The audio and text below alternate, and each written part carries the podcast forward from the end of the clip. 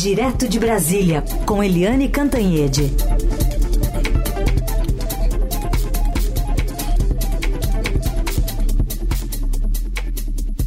Oi, Eliane, bom dia. Bom dia, Raíssa, Carolina, ouvintes. Bom dia, Eliane.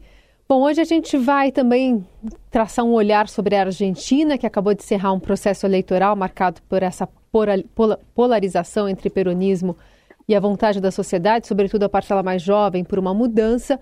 Conversando com o consultor de comunicação que atuou na reta final da campanha do presidente eleito Javier Milei, o Pablo Nobel, que está conosco por aqui. Pablo, bem-vindo. Bom dia, Raíssa, bom dia, Carolina, bom dia, Eliane. Sou ouvinte fiel do Eldorado e desse horário. É um prazer estar com vocês e desse lado da linha agora. Obrigada pela convite. audiência. Bom, Mas, Pablo, você já trabalhou em diversas campanhas do PT, do PSDB, de Tarcísio de Freitas aqui no governo de São Paulo, com os peronistas. Então a gente quer um panorama nesse segundo turno. A gente viu o Milley precisando moderar o discurso para se ajustar àqueles 20, 30% de, de brancos indecisos, que não sabiam muito bem o que fazer, e uma estratégia que funcionou até para usar o apoio da Patrícia Burrit e do Maurício Macri. E a gente viu ontem Milley deixando de lado um discurso de campanha contra o presidente Lula, indicando que ele seria bem-vindo à, à posse no dia 10 de dezembro, falou com o Papa, que também havia criticado. Então eu pergunto como é que foi essa conversa para pedir a modulação do tom de Milley e a partir dos resultados conquistados, sem essa motosserra na mão, e também da constatação né, de que não há maioria no Congresso, você acredita que o presidente eleito deve continuar também nesse caminho? Eu acredito que sim, né? Uma coisa é a retórica agressiva, né? A retórica mordaz, é, que faz parte da campanha muitas vezes, tentando até definir aquela linha entre que separa quem é um e quem é o outro, né? Então é muito comum que os ânimos fiquem especialmente exacerbados, né? É, mas por outro lado, você tem a, a imposição da re, realidade de governar que traz uma outra realidade totalmente distinta, né? E pesa nos ombros. Vocês devem ter percebido já mudança de tom no próprio discurso da vitória, né? Onde o tom é, já baixou é, alguns decibéis nesse sentido, né? Então, é, respondendo respondendo rapidamente, imagino que sim, que essa moderação veio para ficar. É, inclusive, inclusive é, é, por ter pessoas perto como o Guillermo Francos, né? Que foi uma pessoa que já participou de outros momentos da Argentina importantes ele foi presidente do Banco Província durante oito anos, é, é um homem moderado. Então, acredito que a dinâmica de governar ajude a moderação, sim. E essa conversa como foi? É, a minha conversa foi com dois, duas pessoas muito próximas é, a, ao, ao próprio Milley, é, um deles, Santiago Orio, que é o responsável pela parte de comunicação, e o outro é o Santiago Caputo, que também foi citado pelo Milley no discurso da vitória, se se lembram disso, né? Uhum. Que é mais ligado à, à própria estratégia, etc. E a conversa foi muito boa eles estavam muito abertos a entender o que estava acontecendo. Lembra do contexto, né? O, o, o, formato da campanha argentina tem esses três momentos, né? Mais parecido com a campanha americana. Você tem é, as primárias, você tem as generais, que são nosso primeiro turno, e você tem o balotage, que é o nosso segundo turno. É, o Milley sai na frente no primeiro processo, nas PASSO, né? Até porque os outros adversários tinham um voto minimamente dividido dentro do próprio partido. Quando vamos para as generais, quem sai na frente, quem chega na frente é o Sérgio Massa, o candidato oficialista peronista, é, é, o que preocupa muito o eleitor e a, campanha, e a própria campanha do Milley, né? Então, é aí que entra a questão da moderação, aí que entra a questão de falar com indeciso, aí que entra a questão do, de, de, de cuidar do, do voto em branco, né? É, é, o voto em branco ali também é, é chegou a ser quase que um movimento, né? Pessoas públicas pregavam a força do voto em branco. E Pablo, numa campanha como essa, em que tem aparentemente rejeições dos dois lados, como é que se trabalha isso? Se trabalha mais a, a rejeição do outro ou se trabalha mais o pró do candidato? Quando eu cheguei, a campanha do Milley estava sob um fogo muito forte, muito profissional, da campanha dos brasileiros, eh, meus colegas, que fizeram uma belíssima campanha para o outro lado, eh, que, se, que a gente acabou chamando da campanha do medo, né? Eh, era esse o momento. a campanha do Milley, até, até nossa chegada, de alguma maneira, tentava se proteger da campanha do medo, atacando também e, e, e, entrando entrando numa seara que era a narrativa do adversário, Heisen.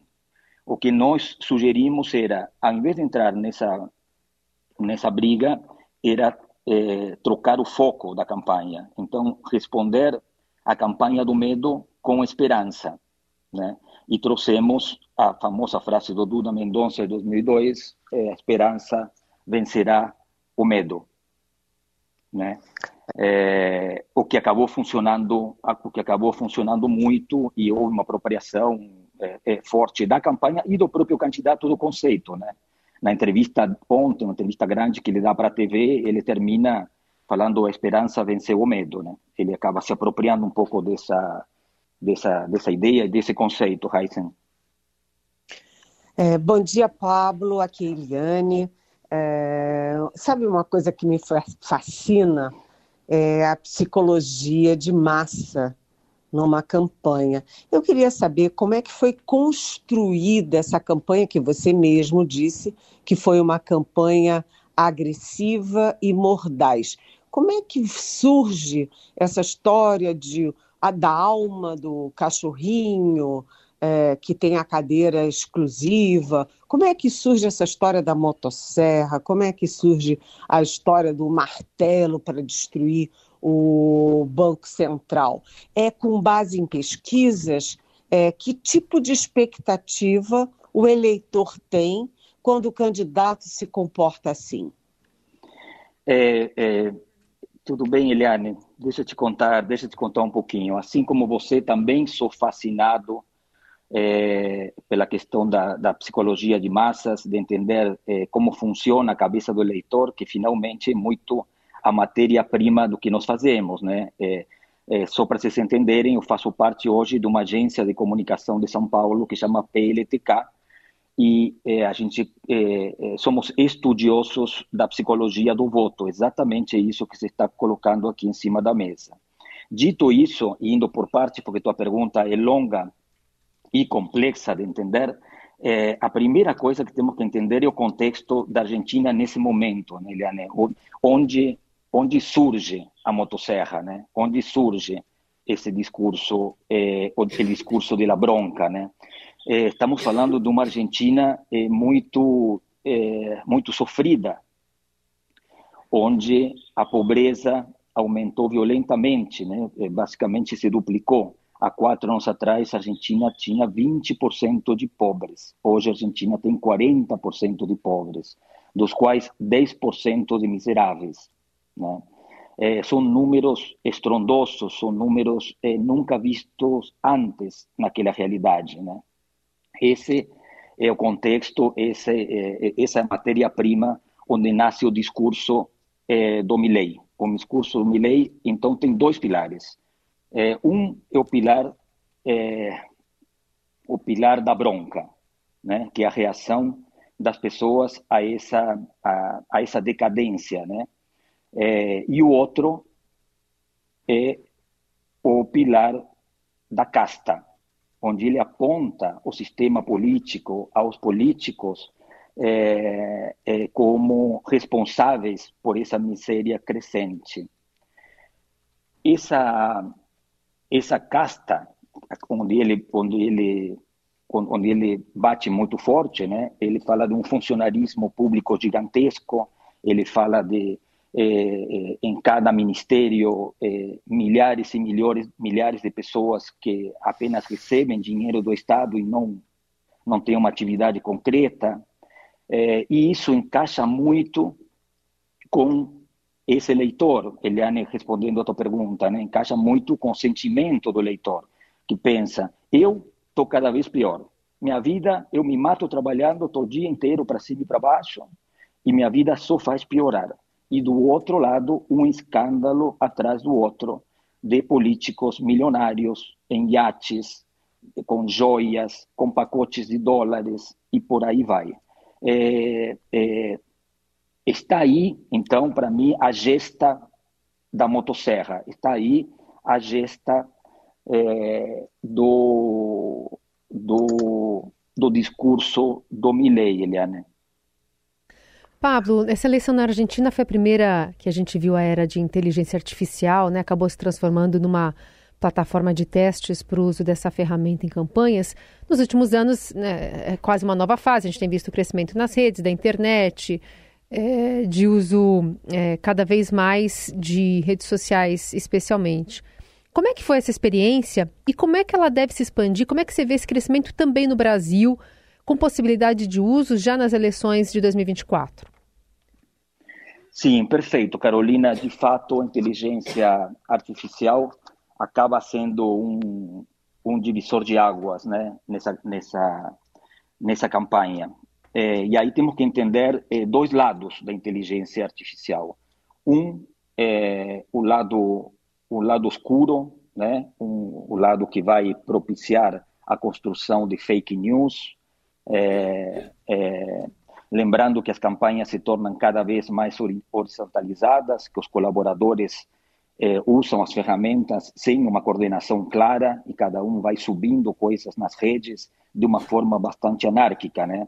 Então, essa é uma diferença eh, muito importante que traz questões éticas a serem discutidas em profundidade, né? Não tenha dúvida. Então, eh, tivemos casos de inteligência artificial usados de um lado e do outro nessa campanha muito sérias, né? Uma do lado dos nossos adversários teve teve uma construção do bombardeio das Malvinas, onde morrem um monte de argentinos, no caso valorizando eh, a questão da Margaret Thatcher ter sido ter sido elogiada pelo Milley. Então, esse filme é, é construído absolutamente pela inteligência artificial. É, é, é, um ataque é um ataque muito forte. E do lado do Milley, é, também de um jeito que ninguém sabe exatamente de onde as coisas aparecem, um comercial mostrando o Sérgio Massa usando droga é, é, o que também acaba se espalhando, o que também muita gente acaba acreditando. É, isso é muito impressionante, né? Porque passa a ter uma linha imperceptível entre o que é real e o que não é real, né? Então, se a questão das fake news já era um tema importante a ser discutido, hoje em dia, é, com a inteligência artificial, o problema se multiplica e, e fica gigante. Agora, isso do lado, do lado ruim da inteligência artificial, Carolina. Agora, vamos falar do lado solar da inteligência artificial, que também abre oportunidades incríveis para a comunicação. Né? É, é, para mim, e aí Eliane também sobre a questão da, da de, de, psicologia de massas, voltando a esse tema tão interessante, é, é, podemos falar do, do, da questão das simbologias que a inteligência artificial propõe e possibilita, né? É, na hora que você coloca o Milley é, com, com, com figurino, com a roupa do libertador San Martín em cima do cavalo, atravessando os Andes como grande libertador e com o rosto do Milley, é uma coisa é, simbólica muito forte, né? É uma coisa que você fala é, como isso, o que que isso causa eh, no espectador, na audiência, no possível eleitor, né? Como isso funciona na psique dessas pessoas? É isso que vamos ter que estudar, isso que vamos ter que entender. Mas sim, eh, a inteligência artificial chegou chegando, é a primeira campanha no mundo que que teve a oportunidade de usá-la para o bem e para o mal. É, espero que isso entendo que isso acontecerá eh, nas próximas campanhas aqui no Brasil, né, do ano que vem. Vamos estar atentos para isso. e espero que seja utilizada da melhor maneira possível, né? Da uhum. maneira de criar simbolismos positivos é, que nos façam pensar ou que nos façam emocionar, né? Que essa seja a função da inteligência artificial e não de enganar as pessoas. Pablo, é, agora que é, a gente vai para a vida real, né? Acaba a campanha, acaba a inteligência artificial e começa a vida real. Uma pergunta para uma resposta sim ou não. O Milley vai romper com a China e o Milley vai tirar a Argentina uh, do Mercosul? Não, acredito que não. É, Agora estou falando, Pablo, absolutamente é. É, é, é, uma impressão, não tenho nenhum dado real para te dizer. É, é, é mais é, o que você está ouvindo é mais um torcedor do que um analista político, né? eu torço muito para que o bom senso prevaleça, né? Nós temos uma relação entre Brasil e Argentina muito prolífica, que tem muitos anos e que entendo que os dois países é, têm muito a ganhar a continuar juntos, Eliane. Então, Obrigada. torço muito para que a retórica de campanha dê lugar ao bom senso da governabilidade. Esse, o Pablo Nobel, que é consultor de comunicação, que atuou nessa reta final da campanha do presidente eleito Javier Milei na Argentina. Pablo, obrigada pela conversa, viu? Até a próxima. Imagina, muito obrigado a vocês. Bom dia. Obrigada, Pablo. Foi ótimo. De mais análise política, agora de olho nessa guerra, né, Eliane, entre Supremo, Congresso, Planalto. Ontem aprovada aquela medida, uma PEC que limita poderes do Supremo e agora vai para a Câmara. Exatamente. Isso cria um. Eu não vou dizer crise, porque não chega a ser uma crise, mas cria um mal-estar enorme entre os poderes porque estava tudo acertado entre Supremo, Palácio do Planalto, vários ministros, né, de que o governo não apoiaria essa PEC contra o Supremo. É, era uma PEC que foi planejada pelos bolsonaristas, né, os bolsonaristas irritados pela toda a resistência ao golpe, que foi liderada pelo Supremo Tribunal Federal, isso é inegável.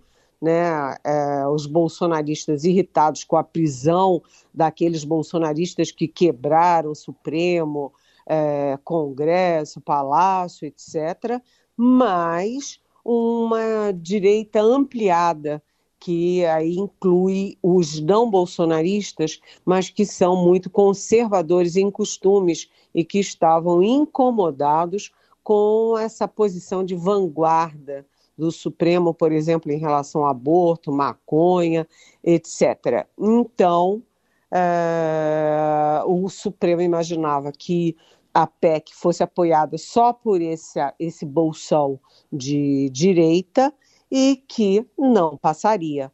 Né? O que fez toda a diferença foi o governo e o PSD. E o grande momento da votação de ontem foi o voto do líder do governo no Senado, o Jacques Wagner, é, senador da Bahia, ex-governador da Bahia e, afinal das contas, líder do governo. O, eu tive contato ontem, é, contatos com ministros do Supremo e eles estavam muito irritados. Né? O, eu vou repetir o que um deles me disse: disse que acabou a lua de mel com o governo e que foi uma traição rasteira. Né? É, ele estava muito irritado com a união, exatamente do que eu falei, dos bolsonaristas é, com o líder do governo contra o STF. Então, o, inclusive, esse ministro, é, na conversa comigo, deu um ultimato no governo. Ou Jacques Wagner é, renuncia, ou é afastado da liderança, ou o, o, não tem papo entre o Supremo e o STF. Acabou a interlocução. E eles não acreditam de jeito nenhum que o voto do Jacques Wagner foi um voto pessoal da cabeça dele. Né? O que os ministros do Supremo vislumbram, e eu concordo com eles, é que houve um acordão, né? O PT vota com o Supremo, e aí o Lula fica bem com o Supremo, e o Jacques Wagner vota com o, uh, com o Centrão, com os bolsonaristas, com o Senado Federal e, inclusive, com o presidente do Senado, Rodrigo Pacheco, que é do PSD. O PSD também votou a favor. Ou seja, né, que foi um acordão para enganar bobo. E aí o ministro termina a conversa comigo dizendo o seguinte: olha, eles acham que somos bobos, eles, o governo, o Lula, o governo, Jacques Wagner e tal, acham que somos bobos com esse truque barato do PT votar de um lado e os aliados da Bahia votarem de outro. Ou seja, é, pé de guerra e isso vai dar muito trabalho ao governo. Eliane Cantanhede, conosco todos os dias a partir das nove. Amanhã está de volta e reforço que a coluna dela sempre fica disponível para você ouvir nas plataformas de áudio em formato podcast. Obrigada por hoje, Eli. Até amanhã. Até amanhã. Beijão. Tchau.